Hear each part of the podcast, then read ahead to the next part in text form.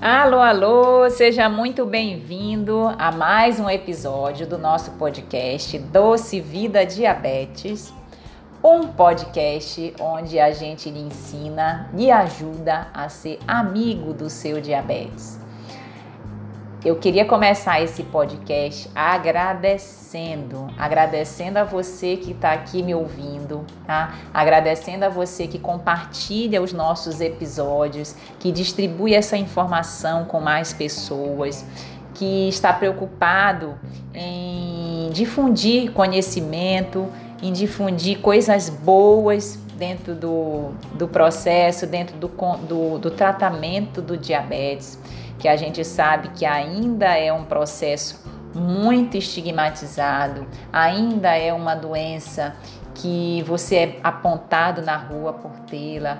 Então a gente juntos nessa transformação, nessa ajuda conjunta, nesse compartilhamento de informação de qualidade, de pensamentos positivos, de sentimentos verdadeiros e, mais do que isso, de atitudes transformadoras dentro do, do tratamento, dentro da sua vida e da vida de outras pessoas também.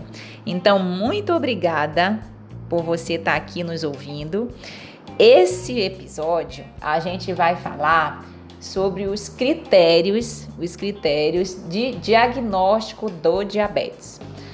Quando a gente faz um diagnóstico de um paciente diabético no consultório, a gente tem um cuidado, um cuidado muito importante com, a, com o ser humano que vai receber essa notícia, porque eventualmente é, eu faço um, dois, às vezes até, até três diagnósticos de diabetes por dia, tá?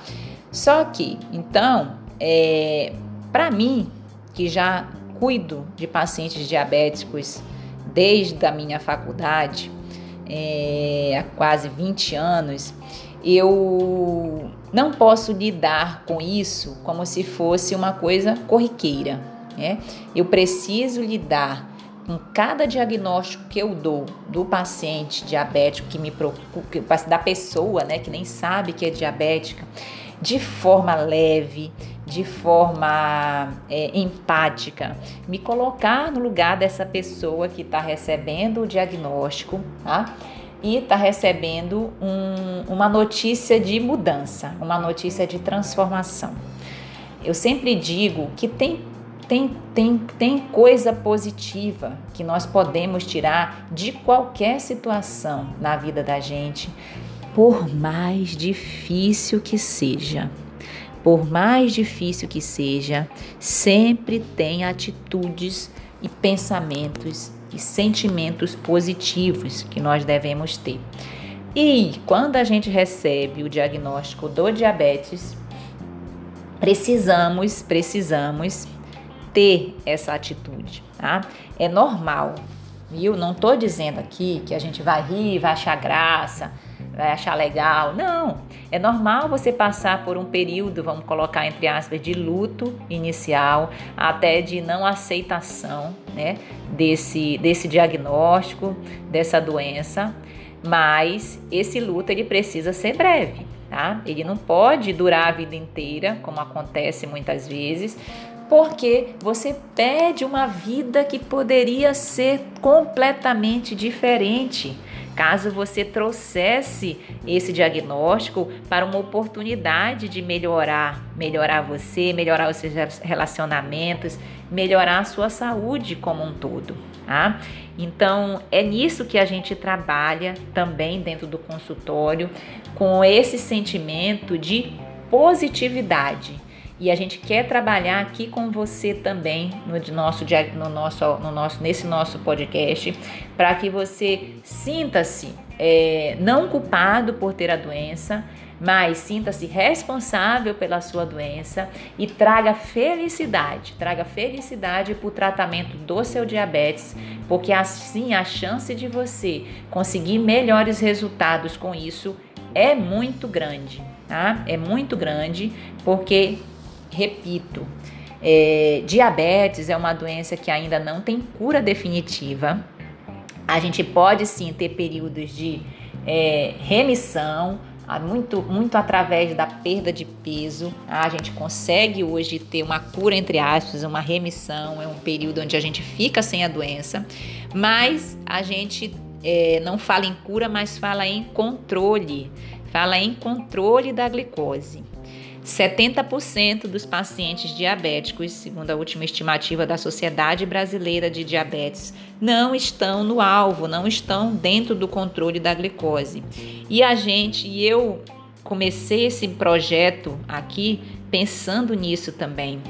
Eu digo, por que não a gente ajudar essas pessoas que estão aí sofrendo, que estão negando, que não estão aceitando essa doença, que estão se prejudicando a médio e longo prazo, por que não ajudar a viver sim com o diabetes, mas viver saudável, viver tranquilo, viver com responsabilidade da sua doença e do seu tratamento.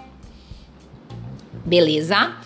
Então vamos aos critérios diagnóstico do diabetes. Como que a gente faz o, o, o diagnóstico? Antes de falar sobre o diagnóstico do diabetes, eu vou falar sobre os critérios de normalidade da glicose. Então, para você que ainda não é diabético, tá? A glicose normal de jejum, ela é até 99, tá?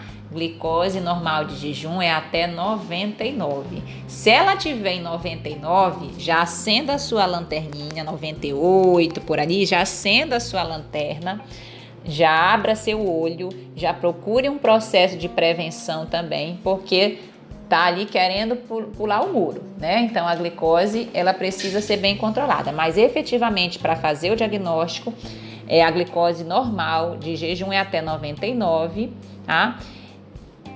Então é, essa glicose de jejum, quando ela atinge níveis maiores ou iguais a 126 maior ou igual a 126 em duas ocasiões distintas, já podemos fechar o diagnóstico de diabetes.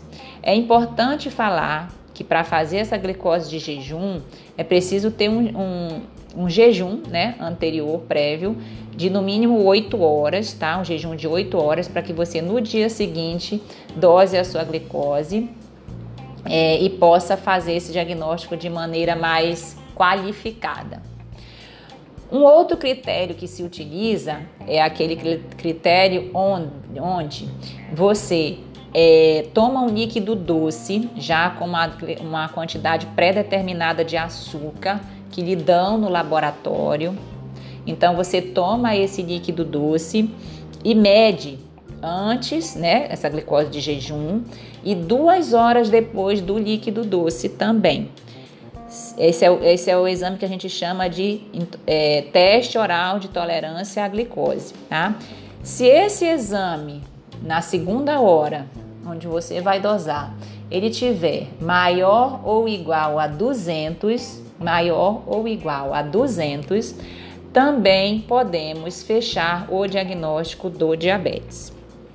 Um terceiro critério diagnóstico, que esse, esse, esse critério diagnóstico ele foi é, introduzido não tem muitos anos dentro do tratamento do diabetes, do, do, do, dos critérios diagnósticos do diabetes, que é o critério da hemoglobina glicada. É aquele exame onde a gente mede essa hemoglobina, é, a média da glicose nos últimos três meses, tá? Então, a glicose ela se liga a essa fração, essa hemoglobina e a hemácia, ela se liga e a gente faz uma média desse ligar glicose nessa célula para que a gente consiga ver esse nível médio de glicose dentro do organismo. Para você, quando mede esse nível de glicose, se essa glicose tiver maior ou igual a maior ou igual a 6.5 esse valor já define um pré-diabetes também. Então, nós já falamos de três critérios diagnósticos: glicose de jejum, o teste oral de tolerância à glicose e agora a hemoglobina glicada. Um quarto fator de diagnóstico é quando você, aleatoriamente, às vezes em casa, às vezes numa, numa campanha, é, às vezes tem aqueles eventos né, onde você vai lá e mede a sua glicose. Se a sua glicose a qualquer hora do dia tiver maior ou igual a 200, tá? É, independente do horário que você comeu e você tiver sintomas relacionados ao diabetes, nós já gravamos um, um podcast só sobre sinais e sintomas do diabetes, é, mas alguns incluem clássicos assim, aumento de sede, aumento de fome, urinar muitas vezes durante o dia, durante a noite, uma perda de peso não explicada. Então, glicose maior ou igual a 200 com sintomas clínicos associados, também já podemos fechar o diagnóstico do diabetes.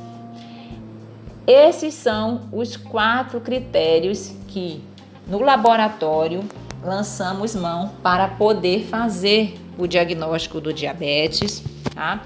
É, não necessariamente precisa os quatro estar juntos, muito pelo contrário, ok? Se a gente já tiver um deles, já pode fechar o diagnóstico. Às vezes a glicose de jejum ela vem ali num, num nível é, já alterado, mas menor que 126, que nós vamos falar depois sobre isso, sobre os critérios de pré-diabetes, né? E você pede um teste de de tolerância à glicose, aí sim essa glicose vem maior que 200 depois de duas horas, então você também pode fechar o diagnóstico. Às vezes você dosa uma glicose de jejum e ela está ali em valores intermediários, mas quando você mede a hemoglobina glicada e ela também já, já, já dá maior ou igual a 6,5, também já fecha o diagnóstico. Então, assim, os, os critérios diagnósticos eles podem funcionar tanto isoladamente quanto em conjunto, para que a gente, nesse laboratório, possa dar o diagnóstico do diabetes. É, uma coisa importante, a gente falou aqui de valores e tudo, mas uma coisa importante é entender não porque você tem diabetes, mas para quê? Para que você tem diabetes? Para que Deus ou a vida, ou que no que você acreditar, deu essa doença para você, né? É entender a linguagem, entender o que, que o seu corpo está querendo dizer para você através do diagnóstico dessa doença entender é, qual a razão de tudo isso, tá? E programar melhora, programar mudanças, programar mudanças do estilo de vida na sua rotina, para que lhe traga um benefício geral e global na sua saúde. Quando a gente faz o diagnóstico de uma doença crônica, nós precisamos entender também o que, que o nosso organismo está querendo dizer com isso? O que, que o nosso organismo está pedindo, está gritando para a gente, para que a gente melhore? E muitas vezes a gente não, não escuta, não ouve, né?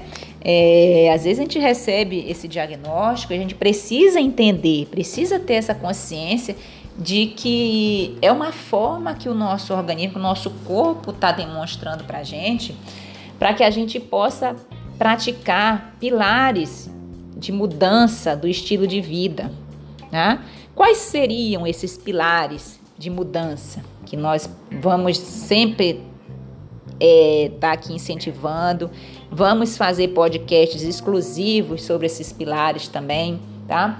Mas de forma bem básica, existem cinco pilares da medicina do estilo de vida, das mudanças que a gente pode fazer dentro da nossa rotina que são alimentação saudável, atividade física. Essa atividade física ela pode envolver trabalho de força muscular, trabalho cardiopulmonar, de coração, pulmão, equilíbrio, flexibilidade. Também um terceiro pilar, qualidade do sono, que é diretamente relacionado à nossa saúde manejo de estresse, de ansiedade, através de práticas de meditação, diário de gratidão, é, espiritualidade, procurando melhorar também essa saúde espiritual. A prática de um hobby na sua rotina também ajuda a melhorar esse estresse. É, mudanças de hábitos no trabalho, na sua rotina familiar. Carga horária de trabalho é uma coisa que influencia muito para que as pessoas fiquem mais estressadas na sua rotina. Então, isso são pilares importantes. E um quinto e último pilar, não menos importante, é você saber se relacionar, ter relações sociais, ser uma pessoa é, que gosta e que faz questão do próximo, do outro também. Quando você doa, você recebe muito mais. Quando você ama, você também é muito amado. Então, se relacione, tá? É, procure conviver de maneira, da, menor, da maneira mais é, harmoniosa possível com as pessoas, não só as pessoas que você ama, que estão ali no seu contato direto, mas com pessoas também na sua rotina. Dê um bom dia, dê uma boa tarde, dê um sorriso, dê um abraço. É, converse algo com alguém que esteja precisando, é, seja solícito, tá? Então, seja, seja humano, né? Seja uma pessoa é, interessante, seja uma pessoa que as outras também, que as outras pessoas também admirem você. Tudo bom?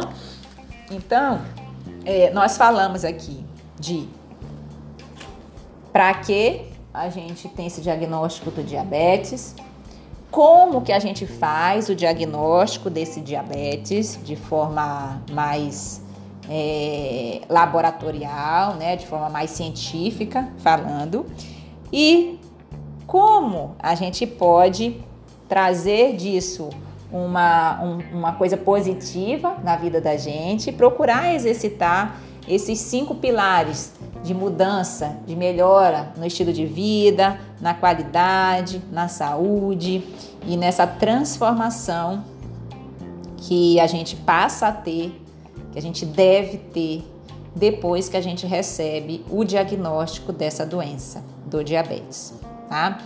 Diabetes, repito, é doença que tem controle, é doença que você consegue, é, na medida em que você aceita e transforma e tem uma atitude positiva diante dela e diante da vida, você consegue sim viver uma vida normal, uma vida tranquila, uma vida onde você possa é, usufruir de tudo isso que Deus, de tudo isso que o universo, de tudo isso que a, todas essas coisas boas que a gente pode agradecer sempre, tá?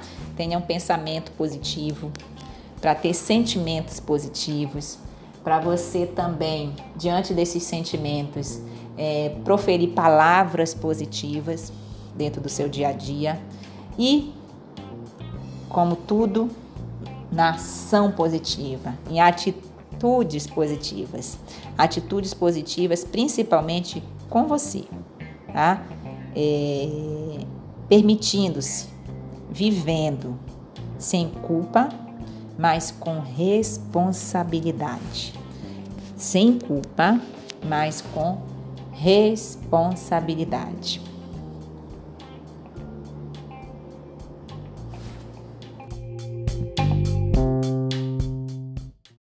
Então é isso. Se você gostou do nosso conteúdo, eu vou te pedir duas coisas.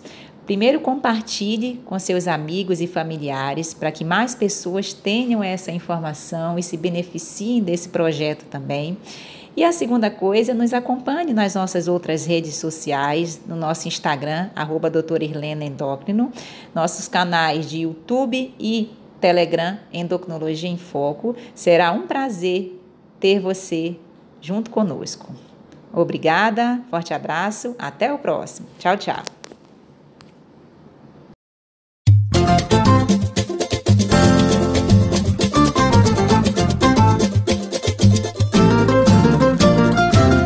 Cultiva a semente do amor, segue em frente, não se apavora. Se na vida encontrar sabor, vai saber esperar sua hora. Quem cultiva a semente do amor, segue em frente, não se apavora. Se na vida encontrar sabor, vai saber esperar sua hora.